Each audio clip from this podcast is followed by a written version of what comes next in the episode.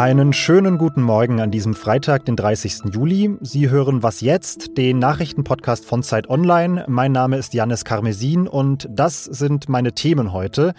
In der Pandemie ist das Büro bei vielen von uns zu Hause eingezogen. Nach der Pandemie könnte sich das umdrehen und wir wiederum in die Büros einziehen. Wir sprechen in der heutigen Folge über die Umnutzung leerer Bürogebäude. Zuerst geht es aber um die steigenden Zahlen der Infektionen bei vollständig geimpften. Warum die uns keine Sorgen machen müssen, erklären wir gleich, und zwar direkt nach den Kurznachrichten. Guten Morgen, ich bin Christina Felschen.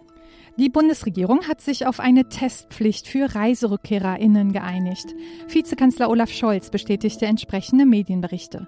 Sie soll heute vom Bundeskabinett beschlossen werden und ab Sonntag gelten. Wer aus anderen Ländern nach Deutschland einreist und noch nicht vollständig geimpft oder genesen ist, soll dann einen negativen Corona-Test vorlegen müssen. Bei der Einreise aus Gebieten mit besorgniserregenden Virusvarianten sollen sich auch Geimpfte testen lassen müssen. Corona-Ansteckungen auf Reisen spielen laut dem RKI eine zunehmend große Rolle beim Infektionsgeschehen in Deutschland. Besonders viele Infektionen werden demnach aus Spanien, der Türkei und den Niederlanden mitgebracht. US-Präsident Joe Biden will die vielen Ungeimpften im Land, 49 Prozent aller Menschen, mit 100-Dollar-Prämien zum Impfen bewegen. Außerdem sollen 6 Millionen Staatsbedienstete und 2 Millionen Soldatinnen durch starke Einschränkungen zur Impfung gedrängt werden. Wer nicht vollständig geimpft ist, soll bei der Arbeit Maske tragen und sich regelmäßig testen lassen müssen. Die Unternehmen Google und Facebook wollen ihre Mitarbeiterinnen zur Impfung verpflichten. Redaktionsschluss für diesen Podcast ist 5 Uhr.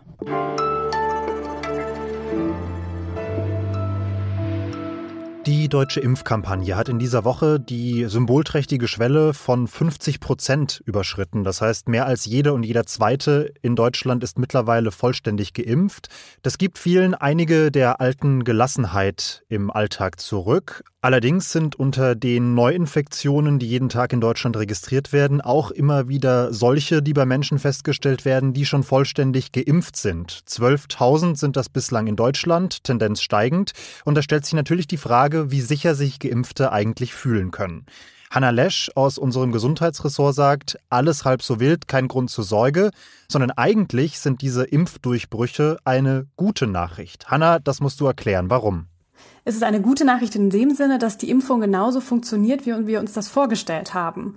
Also wenn wir uns anschauen, was in den Studien vorher klar geworden ist, war ja schon, dass die Impfung niemals zu 100 Prozent wirkt, sondern eben zu 90 Prozent schützt, zu 87 Prozent schützt vor einer Infektion oder vor einer Erkrankung. Und genau das bestätigt sich jetzt. Wenn man sich die Zahlen anschaut, die jetzt vom RKI kamen, ähm, dann kann man ganz gut sehen, dass von 100.000 Menschen, die geimpft sind, ungefähr eine Person mit Symptomen erkrankt. Und von 100.000 Menschen, die nicht geimpft sind, sind das elf Personen. Das heißt, da sieht man schon einen großen Unterschied und genau den macht die Impfung aus. Und diese Zahl der Geimpften, die sich infizieren, steigt auch nur deshalb, weil die Zahl der Geimpften insgesamt auch steigt, ne? Genau die richtige Schlussfolgerung, ja. okay. Jetzt ist ja auch so, dass Geimpfte, wenn sie infiziert sind, deutlich seltener Symptome zeigen und wenn dann eher nur schwache bzw. leichte. Aber offenbar können sie ja trotzdem weiterhin infektiös sein, wenn auch in einem geringeren Ausmaße. Das heißt ja auch, es steigen mit den Impfungen auch die Zahl der Menschen, die unbewusst weiterhin eine Gefahr für andere sein könnten, wenn ich das richtig verstehe. Wie können wir denn dem Problem begegnen? Genau, das hast du äh, absolut richtig erfasst. Also das ist im Endeffekt auch richtig so, dass Menschen, die geimpft sind, sich sicher fühlen. Aber gleichzeitig macht es absolut Sinn, sich weiterhin regelmäßig zu testen. Also auch wenn ich das jetzt nicht mehr brauche, um ins Kino zu kommen oder ins Restaurant, weil ich meinen Impfnachweis habe, macht es Sinn, aus Schutz für mich und auch für andere, mich weiterhin regelmäßig testen zu lassen, weil es sein kann, dass ich infiziert bin und einfach keine Symptome habe und davon nichts mitbekomme. Und zum Zweiten macht es auch Sinn, sich weiter an alle anderen Regeln zu halten, in Anführungszeichen, die wir so für uns etabliert haben. Also Maske in Innenräumen tragen, die Hygieneregeln beachten. Auch das gilt immer noch für Geimpfte genauso. Ja, und ja auch aus rein egoistischen Gründen ergeben Maske und Co. weiterhin Sinn, weil ja nicht ganz klar ist, ob man nicht bei einer symptomfreien Infektion, nach einer Impfung zum Beispiel, dann doch noch an Long-Covid-Folgen erkrankt. Oder gibt es da mittlerweile einen neuen Forschungsstand? Ja, das ist eine schwierige ähm, Sache, weil das im Moment ist die Datenlage da noch sehr dünn. Der ähm, Live Erik Sander, mit dem ich gesprochen habe. Das ist ein Impfforscher von der Berliner Charité und der meinte, er geht da fest von aus, dass das Risiko für Long-Covid auf jeden Fall gesenkt wird durch die Impfung. Einfach weil auch die Art der Infektion, also die Art, wie ich dann mich mit Covid infiziere und wie mein Immunsystem darauf reagiert, ganz anders ist, wenn ich geimpft bin und in Anführungszeichen darauf vorbereitet bin. Dazu gibt es bisher ein paar Studien aus Großbritannien, die auch darauf hinweisen, äh, dass das Risiko ein bisschen gesenkt sein könnte. Es macht aber weiterhin absolut Sinn, sich davor zu schützen. Alles klar, dann danke ich dir, Hanna, für die Erklärung. Sehr gerne.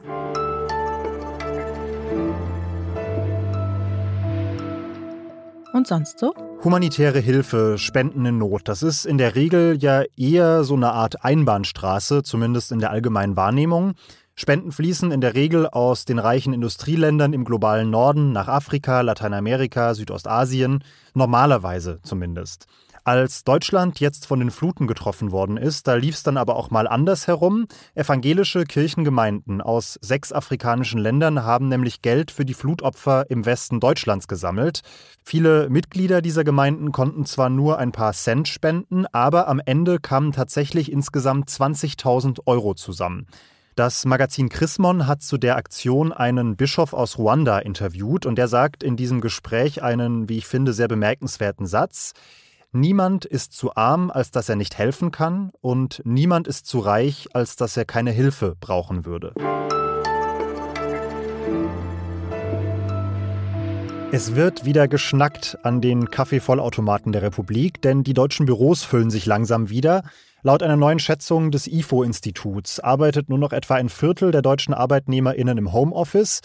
Andere werden hingegen auch langfristig von zu Hause arbeiten, denn längst haben einige Unternehmen entschieden, dass sie Büroflächen aufgeben, dass sie ihre Angestellten zumindest für ein paar Tage die Woche dauerhaft ins Homeoffice schicken.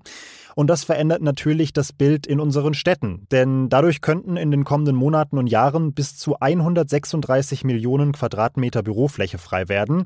So schätzt zumindest die Arbeitsgemeinschaft zeitgemäßes Bauen in einem Gutachten. Heißt viele freie Flächen in den Städten, die man anders nutzen könnte, zum Beispiel um darin Wohnraum zu schaffen. Mein Kollege Nils Bohing hat das Szenario für unser Magazin Zeit Wissen mal durchgespielt und er sitzt mir jetzt digital gegenüber. Hi Nils. Hallo.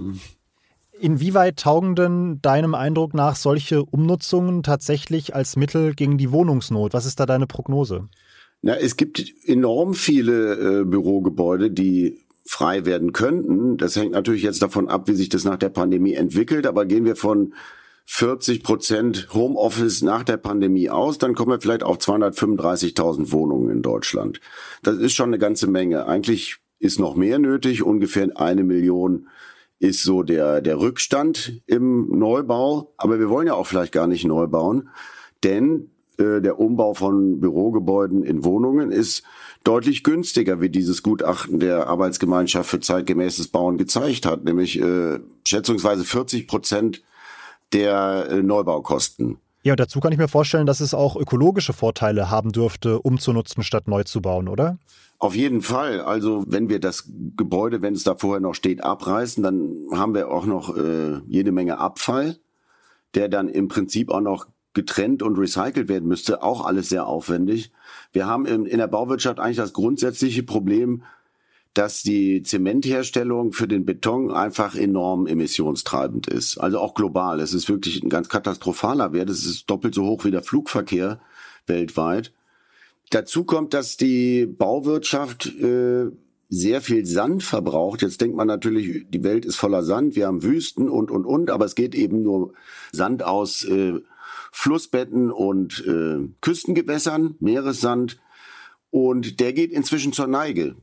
Also da wäre eine Umnutzung von Bürogebäuden eigentlich sehr schlau. Also es ist im Prinzip ein Gebäuderecycling, wenn wir wollen. Wir reden sehr viel von Recycling, also können wir auch anfangen von Recycling in der, im Gebäudebestand zu reden. Okay, das heißt, wir haben Vorteile auf dem Wohnungsmarkt, wir haben Vorteile im Klimaschutz. Das klingt eigentlich nach einer Entwicklung, die die Politik doch mit Kusshand entgegennehmen müsste. Welche politischen Weichen müssten denn deiner Meinung nach gestellt werden, um diese Umwidmungsprozesse zu beschleunigen? Also eine Hürde ist das sogenannte Baurecht. Das heißt, es muss für jedes Grundstück einen Bebauungsplan geben. Die gibt es natürlich in den Städten. in diesen Bebauungsplänen steht drin, was dorthin gebaut werden darf und wie hoch, wie viel Geschosse. Und dann gibt es zum Beispiel Gewerbegebiete, reine Gewerbegebiete, da kann man jetzt nicht einfach ohne Änderung des Bebauungsplans umwandeln. Das heißt, man muss diesen Plan ändern. Das dauert in der Regel ein bis zwei Jahre. Das ist wirklich ein aufwendiges Verfahren. Aber man müsste mit Sicherheit ähm, überlegen, ob man, wenn man das im großen Stil angeht, nicht doch äh, das Baurecht auch nochmal vereinfachen muss. Das ist eine Aufgabe. Das andere ist, dass tatsächlich äh, in den letzten 10, 20 Jahren es durchaus sich gerechnet hat, Büroraum leer stehen zu lassen und abzuschreiben. Das ist ähm, alles möglich gewesen. Auch da könnte die Politik natürlich sagen, nee, das machen wir jetzt mal anders. Wir setzen jetzt Anreize fürs Umwandeln, zum Beispiel über Abschreibungen. Wenn ihr umwandelt, dann könnt ihr äh, mehr abschreiben, als wenn ihr es leer stehen lasst. Ja, wunderbar. Herzlichen Dank, Nils. Ja, ich danke dir. Ja, und damit war's das mit was jetzt für heute, zumindest für heute früh. Das Update am Nachmittag erwartet Sie natürlich wie gewohnt. Mein Name ist Janis Karmesin, ich verabschiede mich und sage bis bald.